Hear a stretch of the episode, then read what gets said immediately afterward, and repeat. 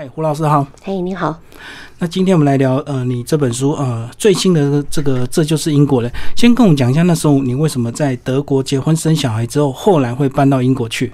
呃，我在德国只有结婚，那生小孩是到了英国才发生的事情。然后基本上就是因为我先生，我德国先生他的工作，嗯。英国找他的部门是在东北部，他们的大学他们要转型，所以他们要建立生命科学的一个机构，所以他们就网罗全世界在这方面他们觉得可靠的人选，然后去那里工作，是个大学。所以那个时候，呃，我老我先生的老板就找到他，因为老板可以带一些人过去，就问他说愿不愿意一起过去。所以这就是我们后来搬到英国，两千零一年，两千零一年就搬过去了。一直到现在就对，一直到现在一直住在那里。好，那跟我们讲一下，你一到英国，这个一开始最不习惯是天气吗？英国东北是不是比较冷，也比较多雾，是不是？嗯，对，我们住的是海港，所以其实其实是风。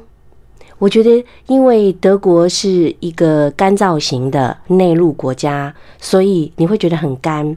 如果你们到德国去旅行或者去游学，那一定要记得要带乳液，因为他们室内不室内干，室外干，然后所以很多人一开始不不明白，所以很多人到那边会患的皮肤的皮肤的问题，就是因为他们会抓。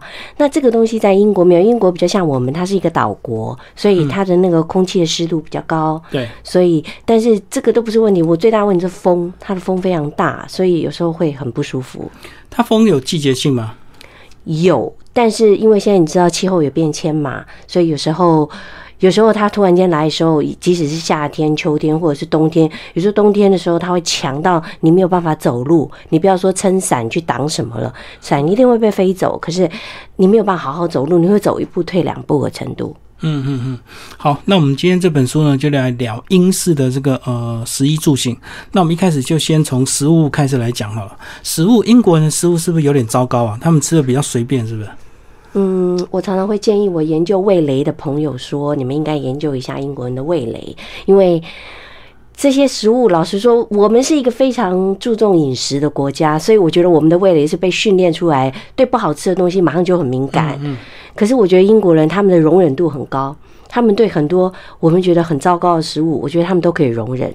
那所以，所以不好吃的东西就可以一直存在，像他们。最爱吃的就是炸鱼跟炸薯条喽，对对不对？然后这个对他们来说，我认识很多人，他们周末到了海边看海，然后叫一份炸鱼跟炸薯条，就是人生一大热乐事。可是对我们来说，我如果没有一点点青菜在旁边的话，我一定会觉得很痛苦。嗯，对。然后他们也喜欢吃咖喱，那他们称其实这个是因为他们殖民印度来的嘛，对不对？所以很多人就笑说，其实咖喱是他们的国菜。嗯，那是的，他们的食物。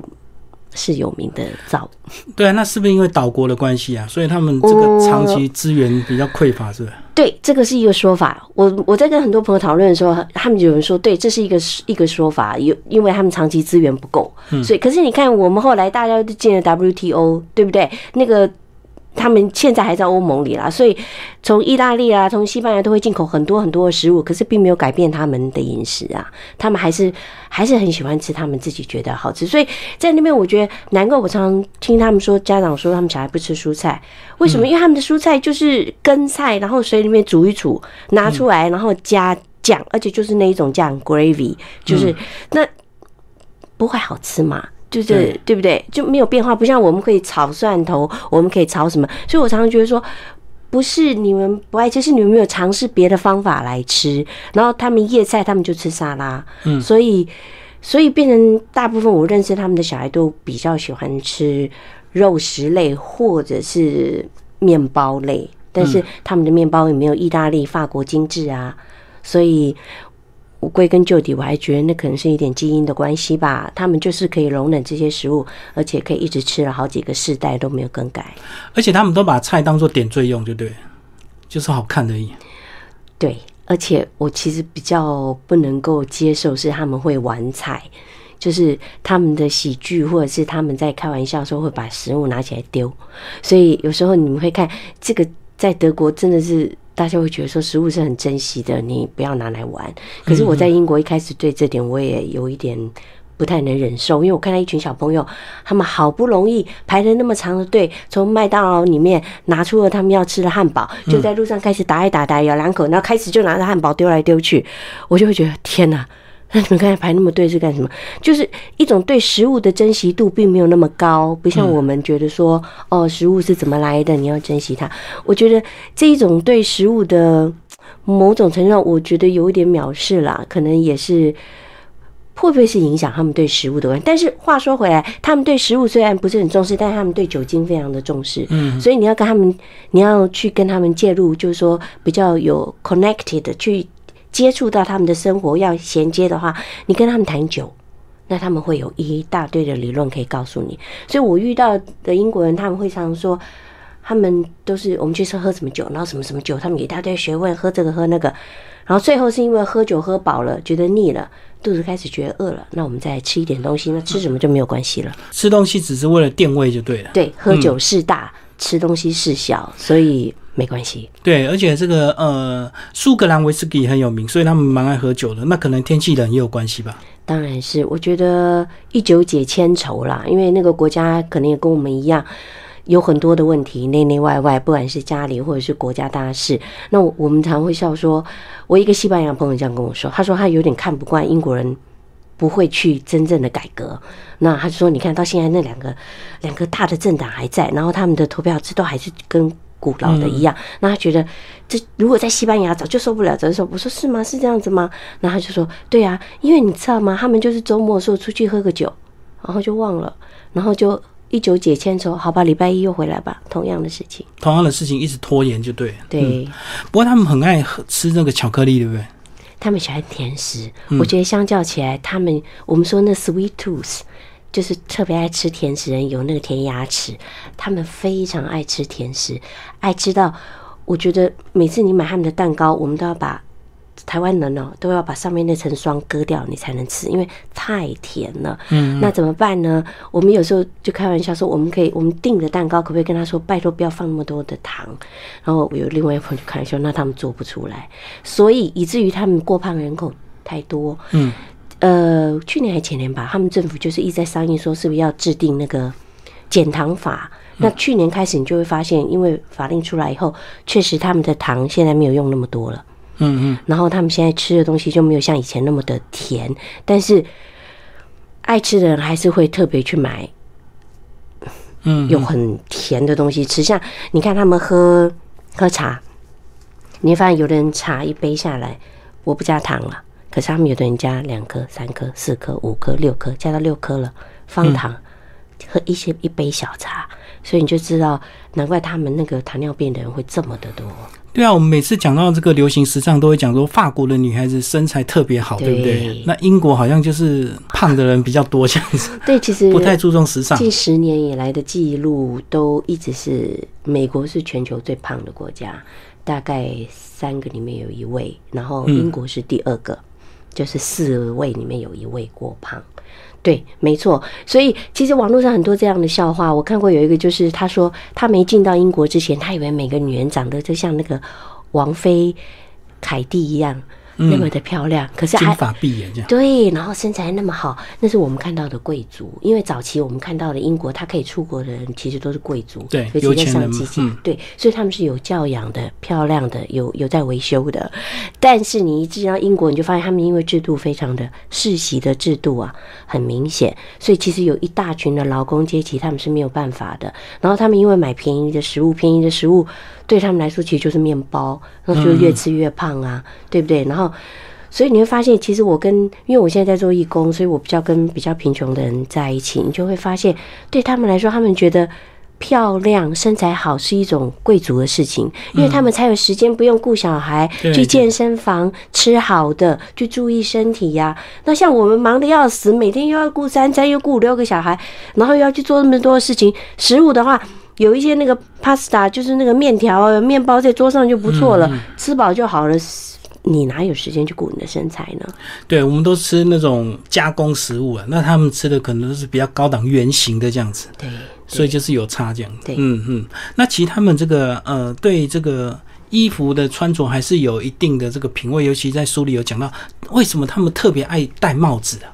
是因为也是贵族这个也呃传统传传出来的吗？对，我觉得贵族的传统有很大的影响，因为你看皇室嘛，对他们来说，皇室是在过去一直都是这样，现在其实也还是有这样的传统，遥不可及，然后是一种。出来是一种时尚的典范，然后他们都会戴帽子，然后再这样对他们来说的话，帽子有它一定的典故啦。但是当然，贵族的推销占了非常大的成分。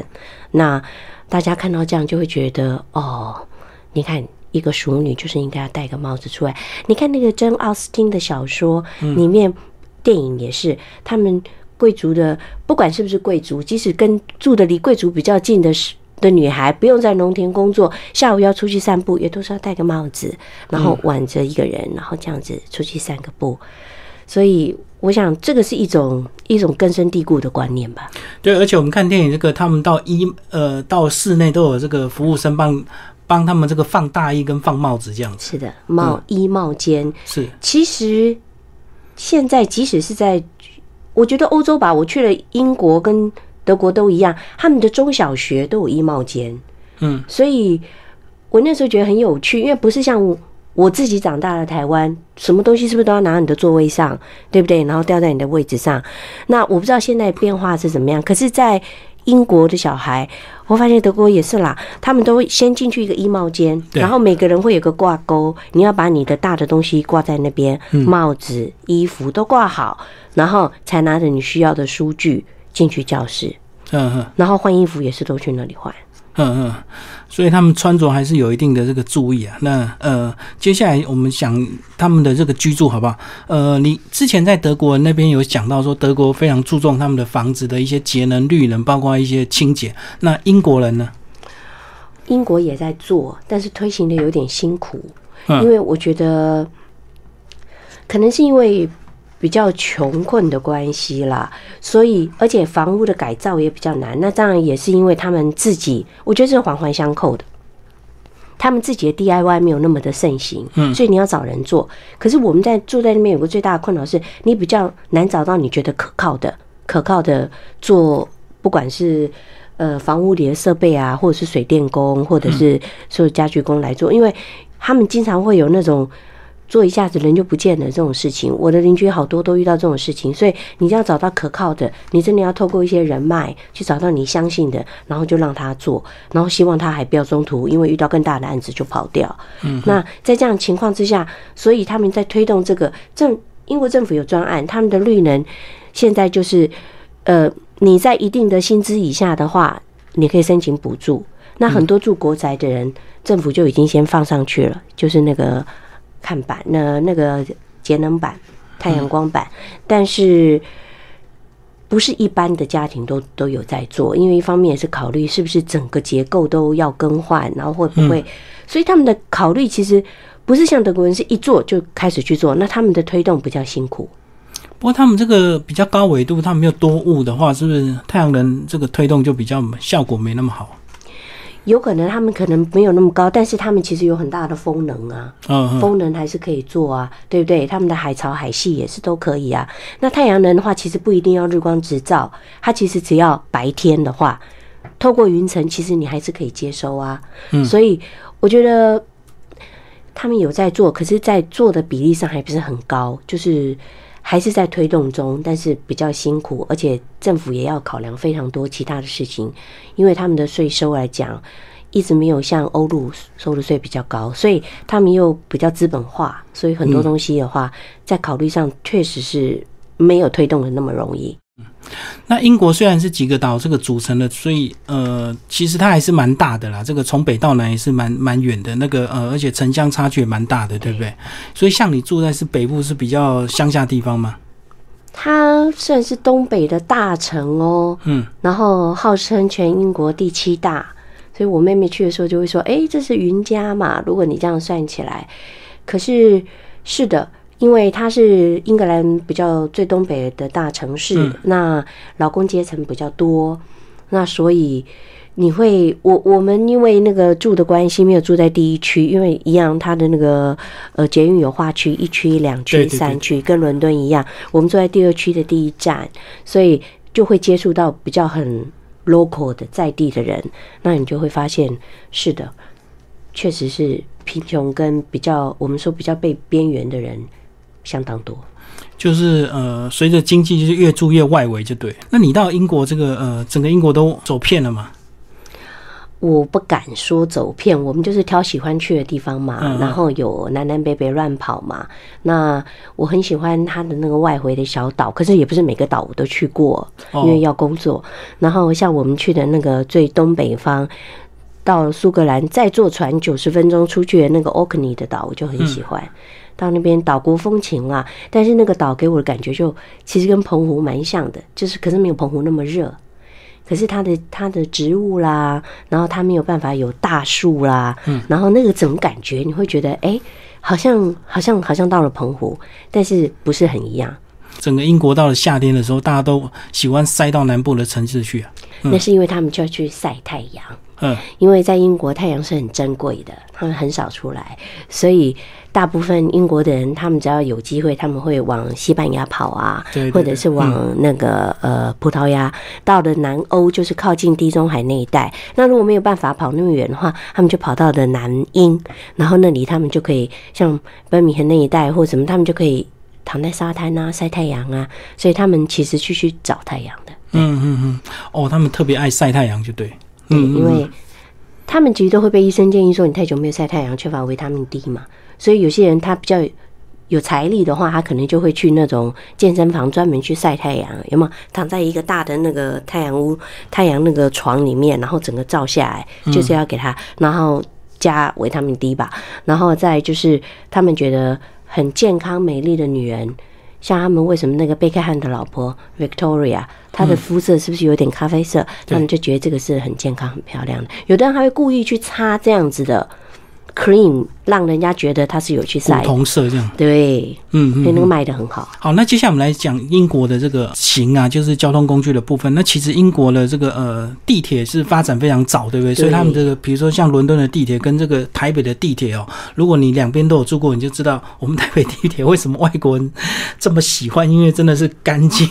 差很多，对，差很多很多，所以我每次，而且我会不小心，有时候那时候带的东西、吃的东西带在手上进去，他说：“哦，好口渴，要喝一口。”都会马上被旁边人制止说：“不可以。” 那我就对，因为他们可以，对，所以这个是巨大的差别了。那当然，我们还我们很新，所以我们还我们也尽力在维护，所以你可以看到。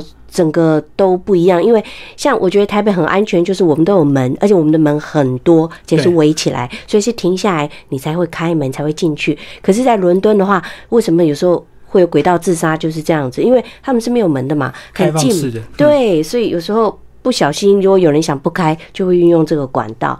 那除了安全之外，我觉得他们还是维护的不错啦，只是说旧了。然后，所以，而且他们要疏通的人口非常的多，对对对，非常庞大，所以有时候一罢工起来呀，或者是哪个地方一出了问题呀，嗯，那真的就是有一批人上班就一定会迟到。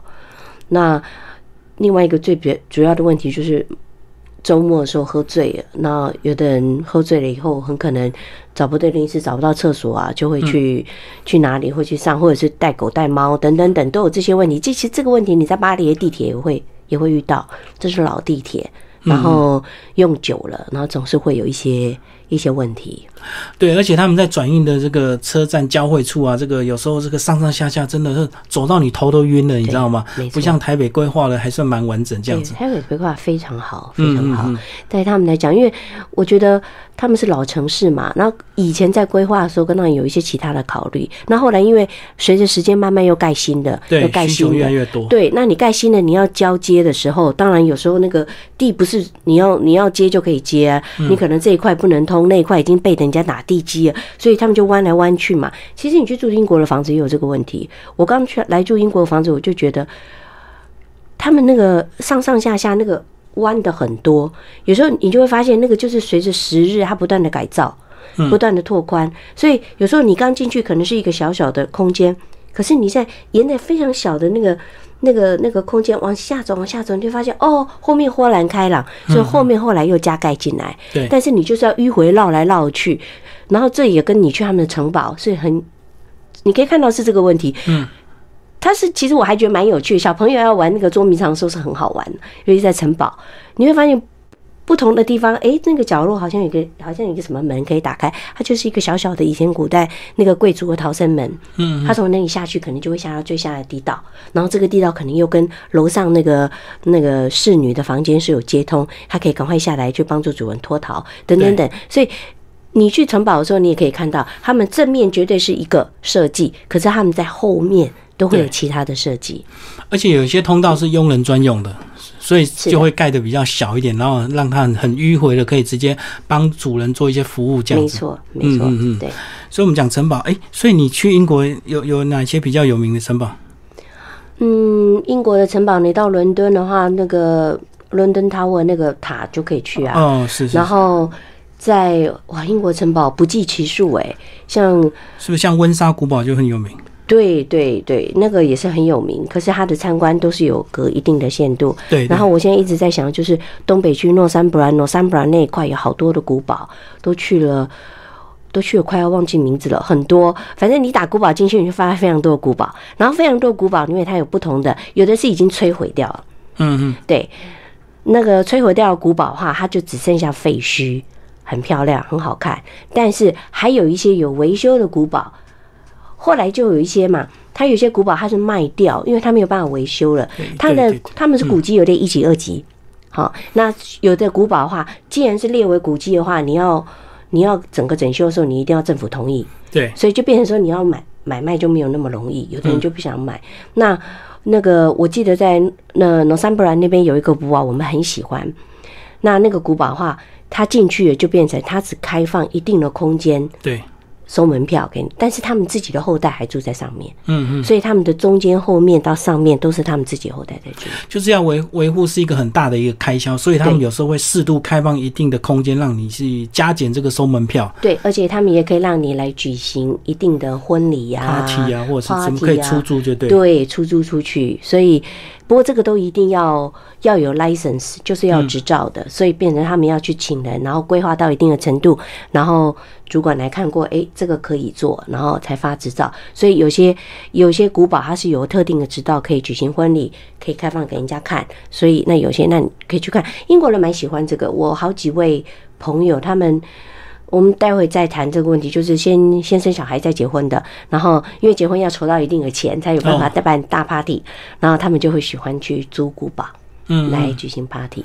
哦，所以可以先生小孩，但是结婚要慢慢存钱，就对。我我遇到的欧洲人都是这样子，因为生小孩是身体的事，有你一拖你就老了，对对，赶快先生。对，那有，而且现在越来越少人生小孩，怀孕是一件很珍惜的事情，所以都是。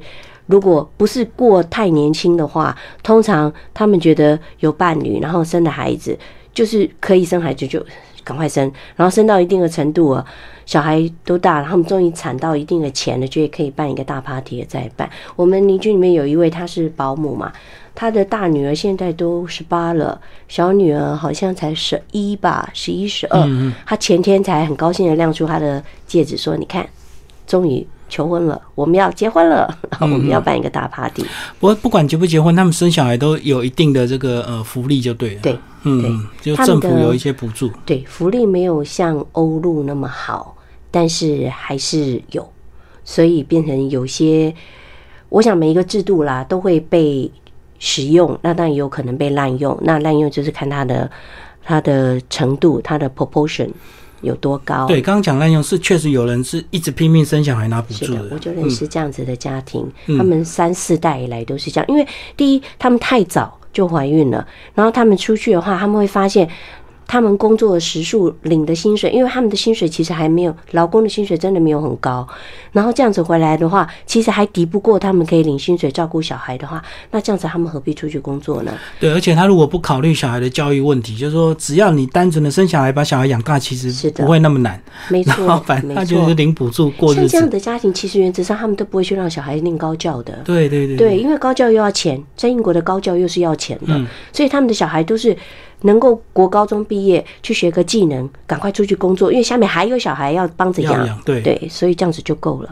所以让他能工作就独立了，这样子。对，嗯嗯，然后独立就是又一件事情，独立的话就又很快又去找到伴侣，可能很快就又结婚，又生小又生小孩，不要说先结婚就又生小孩，然后又生小孩的话，你就可以去申请房子啊，因为有的孩子你要申请国宅比较容易。哦，对，孩子多的话，对，所以你。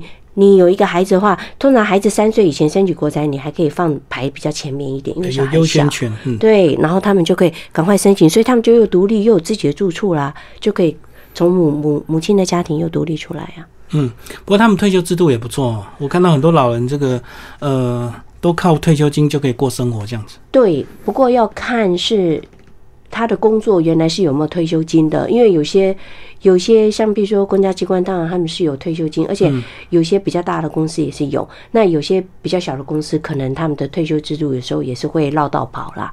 那原则上是不可以这样子的，大家都是要老板跟员工一起缴退休金。可是因为这几年也是因为老化人口比较多，对所以退休金越来越不够用，所以就是前几年有一次大改革，嗯，就把原来可以拿到的的人，他们可以拿到的数量减了一大批，所以才会引起那么大的抗议，很多人上街嘛，还有罢工嘛。我哦就是为了破产，怕破产就对。他们不是怕破产，是怕他们以后拿到的钱比以前少很多。他们算过，他们拿到钱会比以前大概少到一半。那这样子嘛，你想想看，我以前都跟别人一样，我交这么多，那突然间我未来要拿到比人家少。他们当然会不开心呐、所以他们就很多人上街去抗议，然后后来政府就是一直又做弥补的措施，就是你可以用买回来的多少怎么样去弄，反正越弄越复杂就对了。好像全世界都面临一样的问题啊，对都是这个退休金都，呃，大家都财政困难，所以对只好砍一些退休这是我金其实我。最近一直在写的一些文章，也是这样子。因为高龄化的社会是一个先进社会普遍的现象，因为你越来越不敢生孩子，因为生孩子的不只是抚养，就是他的那个整个金钱的开销很大。然后你还要找人养，那小家庭比较多，你如果没有住的靠父母近的话，你一定要要去找人带，那这个都是开销。如果你的收入又没有很好的话，然后生养都是一件大事情啊。到后来很多事情你都要去面对啊，比你独立一个人过日子来话差很多。那所以在这样情况之下，结婚的不要说结婚了，生孩子越来越少，然后老人越来越多，老人越越然后寿命又越来越长，这样。他们就说现在英法德都是。在未来十年内，老人都会增倍两到三倍，甚至四到五倍。那你在这样情况之下，你整个税税收跟那个退休系统都不够，还有最严重的就是你的看护不够，所以他们一直在进口看护，就是这样子。所以他们进口到哪一些国家去的？一样，你可以申请。早期的话，很多亚洲的人过去，我认识嗯台湾，有认识很多，就是去那边当护士。我记得我刚到英国的时候，很多人看我戴着眼镜，就是那种街坊邻居都问我说：“你是不是来当护士的？”我说：“不是，我不是。”所以他们有一个有一个这样子的成见，就觉得说：“哎、你们好像比较比较有受教育的，来我们这边是来当护士的。”是，哦，也是因为薪水比较高，对不对？我想薪水当然比较高，就是跟你原来出嗯出生的社会相比啦，英镑当然在当时，然后现在比较多的当然就是东欧。我现在就是因为我去老人院带他们老人做运动的时候，我就发现他们连主管都是东欧来的。嗯，然后当然因为这件工作辛苦，然后他们给的钱以当地的，他们就是给时数嘛，就是最低劳工可以保障那个时那个那个时间，就是最低时薪，所以也不是很高，所以变成说他们本地人也没有很爱做，或者是要做的话，就变成要经过很多的考试才能拿到执照，所以最方便的就是去进口。可是那现在又因为脱欧的关系，就会影响到这些问题了。这就是留欧派其实最担心的事情之一，就是在东欧国家加入欧盟之后，可是脱欧以后就会遇到一些这些问题。嗯，好。那接下来我们来讲一些英国人的一些娱乐好了。英国人是不是真的比较幽默啊？他那种我觉得幽默多了。嗯，我跟英国人相处，我觉得轻松多了。这个轻松是跟德国人相处不能比的。德国人有时候真是太一板一眼，当然他们也会开玩笑，可是他们的玩笑那个程度就不像英国人。可是英国人有时候的问题就是开过度了。我觉得英国人的个性里，他们很喜欢用开玩笑来证明他们自己聪明。嗯嗯，但是这开玩笑是跟智慧有一些关系的，所以有些人可以开出很聪明的玩笑，那可以引大家都笑。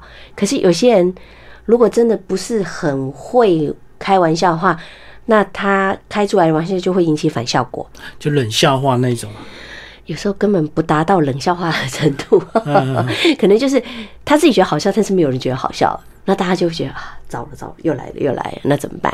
对，可是开玩笑是一个普遍性，所以他们常会觉得，他们常会说 “funny” 这个字就是好不好玩。对，那这个 funny 用在很多地方啦。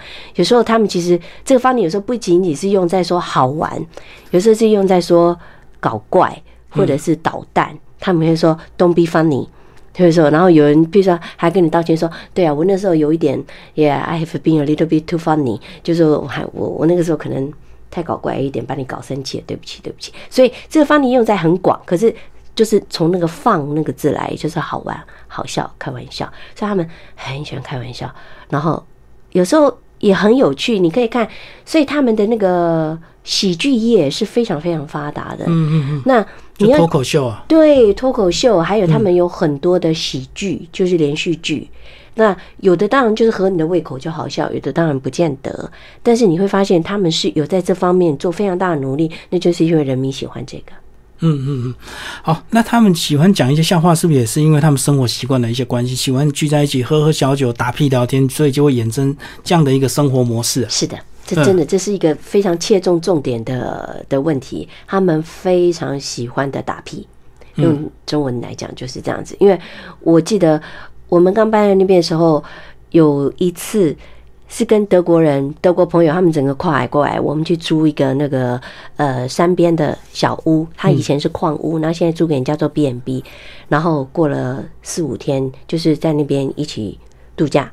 后来又跟英国朋友去了一次，我就发现哇，完全不一样。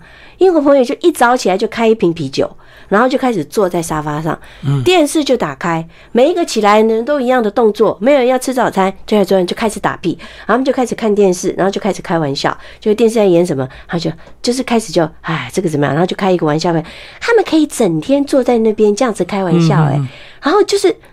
好像他对他们来说这就是一种享受。然后我如果建议说，呃，我们可不可以出去走一走啊？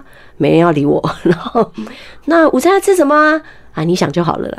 所以有时候我就觉得说，哦，原来你们度假就是要这样子哦，就是坐在那边打屁。然后后来我们也发现也是啊，我们一到的时候也是也不懂。然后我现在的同事会说，呃，明天是周末哈，十一点的时候在我们去 pub 集合，去酒馆。然后我们以为说那要去吃个午餐，好吧，就去。就他们从中午十一点一直喝到晚上十一点，就是不走，就是一直喝，然后一直聊，一直聊天，什么都可以拿出来聊。我们聊到后来真的是没有办法，因为第一没有办法喝那么多的酒，第二没有那么多的话可以聊，然后听到后来也真的听得累了，所以那一次以后我们就不敢了，我们都说晚一点再过去，晚一点再过去，就是赶晚场就好了，反正他们一直会在嘛。就待呃直接接最后呢，就也 不用从早聊到晚，就对。他们现在有一个节目，非常的。非常的流行哦，那个叫做 Google Box，这个节目其实成本非常的低，就是什么呢？就是看电视，然后不同族群的人坐在沙发上看电视，然后开始就评论，就像你坐在家里这样评论，实境的这样。它是实境的，但是它是派那个录影队去你们家一定的时间拍，然后请你看一定的。一定的节目，他们挑的当下的反应，对，然后拍你们当下的反应，然后他们会当然会配，譬如说这一个是穆斯林的家庭，然后那一个是一个呃同性恋的，跟他的跟他的邻居老妈妈好朋友坐坐在一起，然后就是他们有不同的配对，然后他们还不好多人要申请这个，因为他们觉得钱好容易赚，你坐在沙发上看电视讲讲话就可以，然后他们已经这节目好受欢迎了，因为反应很有趣。以前我们都在看电视，那现在你是看观众的反应。那这个观众的反应其实就是他们的日常生活，他们就会评论这个。有时候看到那个，有一次就是看到那个玛丽皇后被杀头，所有人就是就是震惊了，然后就开始说一些不同的。哦，我懂。对对对，然后这个节目非常受欢迎。那其实这个就是反映出他们的他们的生活。就摄影机带去你家拍你们看电视的，在聊的八卦，就对。对对，然后成本很低，可是非常受欢迎，所以它就一直持续下来。哦，所以很多人主动想要申请，都来我家拍，对对对对，上电视，很多人失业嘛，嗯，那。没想到，你去网络上，对你 key 进去，发现很多人在问说，我怎样可以去当这个节目的的那个看电视的人？然后他们就会跟你说，哎，这里有申请表，已经都格式化出来了。然后你写出你的特色，然后寄到，然后我们会甄选。我们可能下一季的时候，我们就会跟你联络，这样子。嗯嗯。那英国人为什么那么爱看这个足球？然后英国这个足球这个流氓文化也很有名，他们好像走到哪都会乱，是不是？对，而且。被禁了，他们在对，不管他们被禁，踢赢踢输，他们都会闹，就对。我也是一种民情啦，因为我觉得那是有跟他们的他们的流氓组织啊，我们这样说吧，会有挂钩。嗯，对，然后就是有一些团体，然后他们就以。支援某一定的队伍，然后就组织了更多人，对，然后他们对他们来说，那他们就是因为我在书里面有说嘛，他们不同的形态，很多是家庭型的啊，是爸爸妈妈带孩子去看的啊，那有些是是就是夫妻档啊、朋友啊，那这一个我们现在在谈论就是比较会闹事的那个，就比较属于就是原先他们自己本身就是闹事的人呐、嗯。那这个的话，其实在全欧洲的那个警察单位都有案，然后他们就是会借着要要去支持球队，早上就约出来啦，就开始喝啦。那喝到下午要打的时候就就半醉啦，然后半醉的时候就在路上就开始一边走一边唱歌啊。然后最最糟糕就是看到敌对就开始对骂啊，就开始三字经就出来啊，然后骂到不高兴就开始旁边有什么拿起来就开始丢啊。然后这时候为什么都要很多警察骑着马在旁边戒备？就是这样，他们就知道这个。铁定都会闹事，而且他们都知道哪几队，特别是会对上不开心的，所以他们就会派大批的警察跟在旁边，一有闹事就赶快拖走啊。那有时候为什么欧洲好几次办比赛，只要就是警方已经登记有案的那个惯犯哦，尤其是头目型的哈，就先把就先通知英国，把他们的护照就先拿走，就是不要让他出国，你不要来了，好，对免得你来了，我们这边又闹事，所以。就是 声名昭彰嘛，因为一开始的时候我们去英国，然后有带车子，我们都是坐船，我们会开车到阿姆斯特丹，然后搭大船，然后船也连车一起连车一起嗯。过北海到英格兰，然后那个时候你就会看到这一些人，因为他们很多是足球迷，要从英国北部搭船到阿姆斯特丹去看球赛。那他们真的都是一大早就烂醉如泥，然后到处吐，然后有的就是有的就开始就开始骂人啊，都是年轻人吗？不一定，有的嗯是老人。对，但当然年轻人的话危险性比较高，因为他比较有力气啦。对对，对，然后所以看到这些人，真的你就躲远一点啦，不要不要跟他们太接近。所以他们就借由这个比赛来达到他们这个发泄的一些目的，就对。它其实是一个借口。所以不管踢输踢赢，他都可以闹。是的、啊，所以我记得嘛，前几年是在俄罗斯比嘛，就俄罗斯他们就是要给英国人好看嘛，其实他们都已经准备好了嘛，所以后来对打的时候，英国被打得头破血流啊，那就是他们有所准备，他们就会觉得好啊，你每次都在那边闹事，我这就让你知道 闹事的结果是怎么样，所以很可怕、所以其实去看足球是一件很快乐的事情，可是你要看到一堆人。尤其是喝醉，其实唱没有关系，大家那边都会唱，都会高喊，对对对那都没有关系。可是你发现他们已经醉了，然后步伐很很不稳的，然后开始在那边，那那那那你就还是离远一点会比较安对全。啊，而且这个欧洲过去这个 打来打去啊，所以他们彼此都有很多历史的恩怨情仇，所以可能也是有借由这样子来宣扬他们自己的国威，这样子。对对，尤其是敌对国家这样子没错没打得，更凶，嗯嗯嗯，然后他也这也是他们的一种呃年轻人的一些生活方式，就很爱到处看比赛，喝的呃喝的烂醉如泥，然后到处闹事这样子，对他们的球迷，嗯嗯嗯，呃，在这本书里也有讲到一个章节，就讲到英国人说英语呃是很必然的事情，可是有一些还他们还是在地有一些方言的一个问题，对不对？对口是口音吗非常严重，嗯在伦敦讲 Cockney 嘛，在我住的地方讲 Jody 嘛。我嗯儿子现在讲的英文就很 Jody 啊，我每次跟他说拜托拜托讲正常，他说老师都这样讲啊，我就说哦好吧，嗯对，因为很多人，然后他们又开玩笑故意要教他讲，然后你到利物浦到利物浦，他有利物浦的方言呐、所以很多时候，所以他们的脱口秀你常常会看到有些人他就故意讲方言。那讲方言有个好处，就是让人家觉得非常的在地，所以在地人一定会支持他。那其他人就会听听你到底在讲什么，但会设法去听得懂。那有一个我也很喜欢的，他讲的那个，他讲的那个方言，这利物浦方言真的很好笑。那所以你到英国有时候，嗯你看你去什么地方，尤其你到苏格兰，有一个朋友就会说，他看那个苏格兰戏，他一直以为他在看外国剧，看了大概一半才发现，哦，他们在讲英文呢。对，这因为他们对，因为他没有他没有领会过来，因为那个枪真的很重。嗯那这个其实在美国觉得国家都有啊，在德国也是这样子啊。所以说他们翻译那个瑞士的德文的时候，他们要打下面要打字，因为他们的德文已经跟正统德文差很多。对，那在英文也是啊，所以他们有时候太枪太重，他们在他们下面也都会标上字，让你清楚一点，说他现在是在讲什么，哦，所以听起来没有字幕，有时候会误会，就对。会误会很大。对，讲一下英国的一些呃公园绿地好不好？以及他们这个为什么英国的公园鸟这么多啊？然后都能够不像这个亚洲很多天鹅可能就抓了就被吃掉。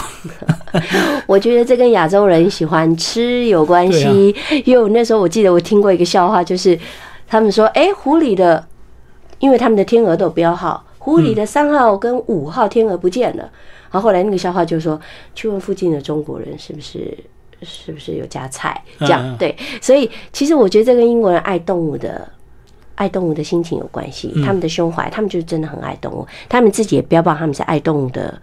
的人，所以我认识的很多家庭，不管再穷，他们都会养猫养狗，而且都对他们很好。他们养狗，我在台北看很多人养狗是带着出来，像推小孩那样推。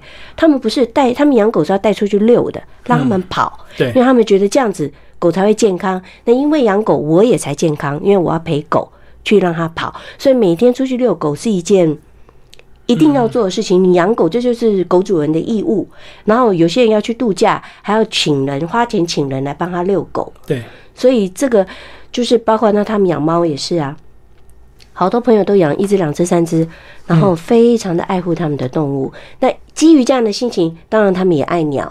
对，所以他们去公园里面，如果你追着小羊跑，他们是会生气的。有时候他们就过来骂你，就说你这样子在。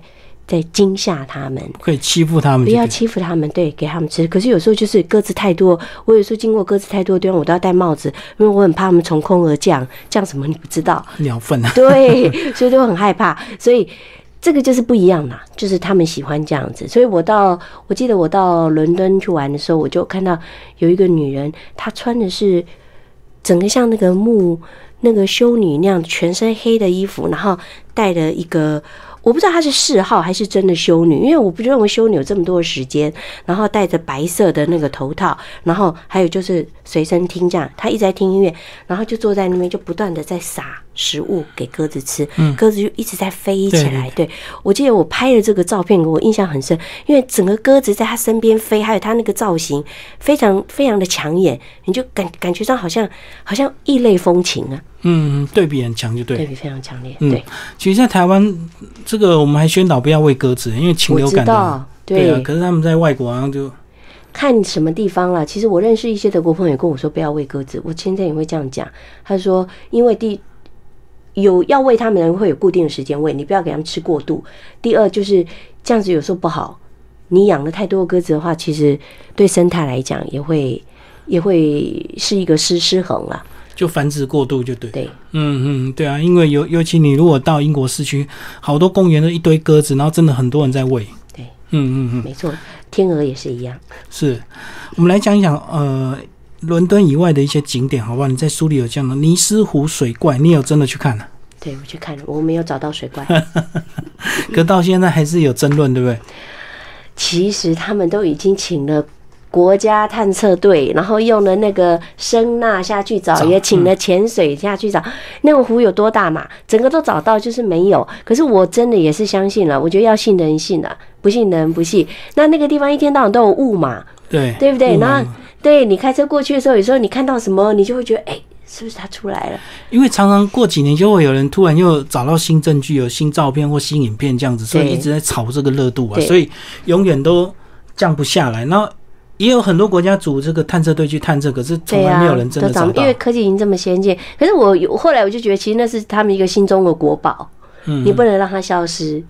所以有了这个宝，所以有人会来看呐，就观光价值。对，观光价值也很高，而且你相信这个的话，你不是觉得也很开心吗？尼斯就住在我隔壁了，对不对？对，然后又可以发展很多周边商品这样子。对，嗯，到那边应该蛮多这个 水怪的娃娃，什么水怪很多啊，我有买一些回来啊，我觉得很有趣。然后在书里还有讲一个这个呃，英国最大的温室啊，他们是把它整个盖起来，它以前是一个垃圾场。对，叫它整个翻新，就一个坑就对。对，然后把那个请设计家做的像蜂窝一样的屋顶，然后里面就是种一些很稀奇的植物，是英国普通照他们的气候不会长的植物，然后让人家去参观。我觉得这其实这是很好，因为观光价值啦。对，那看你怎么去维护它。如果说人类嘛，因为反正人类就是过多嘛。那你一直要盖一些东西的话，你要发展你本地的观光。除了你以前的东西，你要开创一些新的东西。那你的观光点是什么？那又可以跟环保结合的话，是最好的。嗯，好，最后胡老师讲一下你个人现在在英国的现况好不好？你现在就是呃当志工这样子吗？对，我在当志工，然后平常写写东西，然后帮媒体写一些东西，然后英国媒体嘛，呃帮台湾的媒体、对，然后写一写东西之外，就是照顾小孩呀，做做家庭主妇啊，然后后来就发现有一些时间就属于当志工。那当志工的，我个人觉得其实注意练英文啦，练当地的英文，然后还去知道一下民情，然后再就是我很好奇他们整个社会的结构到底是怎么从基层盖上去的。嗯，因为很明显的每一个国家都不一样，不要说英国跟法国不同，英国跟德国不同，英国跟跟美国也不一样。对，那他们到底他们的基层是为什么会是这么的基层？那他们的基层现在的状态怎么样？所以我当了义工以后，我才明白，原来我做的那一间是一个义工公司，它不是一个义工机构。因为我后来我恐怕是第一个去问这个问题的，因为我发现他们的公司的登记是 dot com，它不是 dot org。O R G 的话是 organization，他们是 dot com，com 是公司是 company。哦，我看以后我觉得很奇怪。那可是，一开始我也不好意思问，我就先去做。做一做做做，后来比较熟了，跟老板娘比较熟了，我就问他说：“你们为什么是登记为公司，而不是登记为慈善机构？”嗯嗯，他吓了一跳，因为他没有想到居然有人会注意到。嗯对，他就跟我说：“因为慈善机构的限制很多，你如果用用款项的时候，你限制太大了，所以登记为公司的话，他说这叫社区公司。社区公司的话，你在用钱的时候，比较自由。对，自由很多。嗯，那我就说哦，那我再去查他说了 CIC 这个社区公司叫什么？CIC 是 Community Interest Company，它是社区利益公司。我才发现，原来英国在二零零四、二零零五年的时候，它立法通过让这样的公司诞生。那这样的公司，它的成立目的，它其实就是要分配社会局的工作。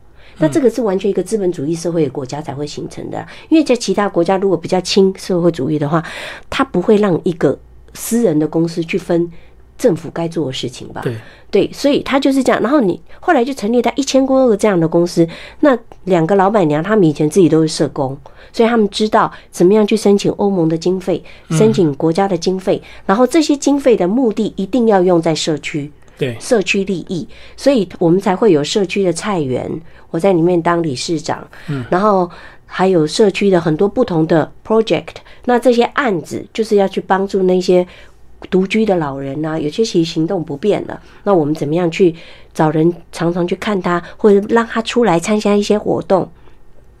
然后我又在那边带太极拳的课嘛，然后让他们做做运动。其实这个都是演化而来。一开始是参加他们的一些下午茶会啊，然后就发现他们都不做运动，也不出去，然后就开始从椅子上稍微动一动，然后动到后来他们就问我说：“哎，那你要不要来干脆开个课算了？”我说：“好啊，你们有地方跟时间，还有时间你定，地方我们找。”教太极，所以你在台湾本来就有学。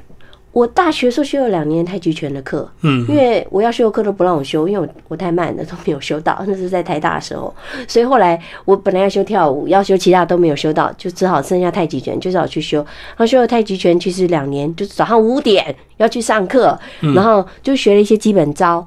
然后后来在英国的时候，我又去修了瑜伽，然后瑜伽的老师又教我们太极拳，所以他那时候又问我说：“你有没有证书？”所以我就把在那边修的这些证书给他看，我就说看这样够不够？他说这样可以了，可以了，所以就开始去教。然后其实就是让老人家动动嘛。对对，那其实我自己也是想说，因为带孩子比较大以后，我就觉得说我要出去动一下，要不然社交生活。对，增添一下社交生活。那才发现我附近的老人院这么多，然后他们其实很多都需要帮忙。那其实有时候你做这些事，你会有沮丧，你会有，因为他们会就是比较老一代的人，所以他们做事的方式有时候就非常的老旧，然后没有人要用，不要说是脸书了啦，他们根本连电话都没有，他们只有家里的固线电话，所以他们也不用平常的那种行动电话，所以你要找出方式，每一个人怎么去联络他们，嗯，然后每个人的问题是什么？有的人有忧郁症，有的人有躁郁症，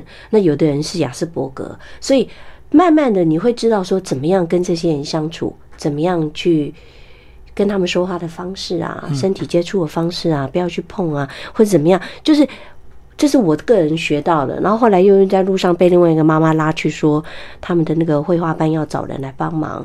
那我说，呃，他跟我讲了三次，我跟他说我没时间。后来第四次的时候，他就跟我说：“你来看一下嘛，看一下就好，看一下就可以了。”我在想说，好吧，顺路去看一下，看一下以后就屌屌啊，就没有穿，因为我就发现，哎，其实蛮有趣的。老师也是义工，然后他他自己不是正科班毕业，他就是自己画，然后他太太在那边煮饭，然后他这个是教堂的一个。一个一个案子，然后他们是申请欧盟的社区经费，嗯嗯，来做的。然后其实就帮帮老师自己也开始画，然后就发现里面有很多都是精神上需要需要宣泄的，对，或者是已经呃被医生开出来要做这样治疗的人。所以大家一起相处，我觉得很好。因为我我个人来讲，我就学会了。怎么样跟这些人相处？因为这些人是我以前我在工作环境里接触不到，对我没有接触到，而且台湾早期并没有对这些人有特别的关怀，所以现在有慢慢的对对，譬如说雅思的人，对有个自闭症，我们开始慢慢比较了解，有然后妥瑞氏是什么症状，然后对不对？然后躁郁是什么样？其实我后来接触这种以后，我在台北坐公车或者是坐计程车，我都会发现有些人。很明显的是这样的征兆，就是非常的暴躁，然后非常的生气，然后开车的那个状态哦，不断的踩刹车，对，躁郁，然后骂人，然后呢，就你会觉得说，其实他的状态其实都应该要接受治疗会比较好。那可是，对我们的社会还是还是有。这些人都还是在工作，他们并没有被关怀到。对，以前我们不了解这么多这个呃，所以我们都会统一就说他是疯子这样子，对，那就不理他。对，那其实他们需要被关怀的，对他们需要被关怀，而且有些其实是可以被治疗的。嗯，现在跟我一起，我们一起在做菜园的的另外一个理事，他其实就是他是躁郁症，他也明白跟我讲。可是我觉得他以前是公务员，那他现在因为躁郁，所以他独居。那我就觉得他其实非常的聪明，非常的理性。可是他每天都需要服药，那你就发现他服药的时候，他的精神会比较涣散，非常比较不容易集中注意力。嗯，可是因为。他还是有他的功能啊，而且他做的很好啊，所以我我我找出来的跟他合作的方式，我觉得我们俩都很喜欢。有些什么时候，像我现在不在，都是他在带我做一些其他处理的事情。所以就是你知道了，你了解了，你会有更多的同理心，你就知道怎么样去关怀。那这些人都是我们社会的一份子，嗯，那他们都还是有他们自己的功能，不要把他们排除在外，那我们就可以其实共创一个多元化社会嘛，这个是很好的。好，今天非常谢谢我们这个呃 胡慧玲老师为大家介绍这本书，这就是英国人从十一住行娱乐了解英式生活，泰雅出版社出版，谢谢。好，谢谢你。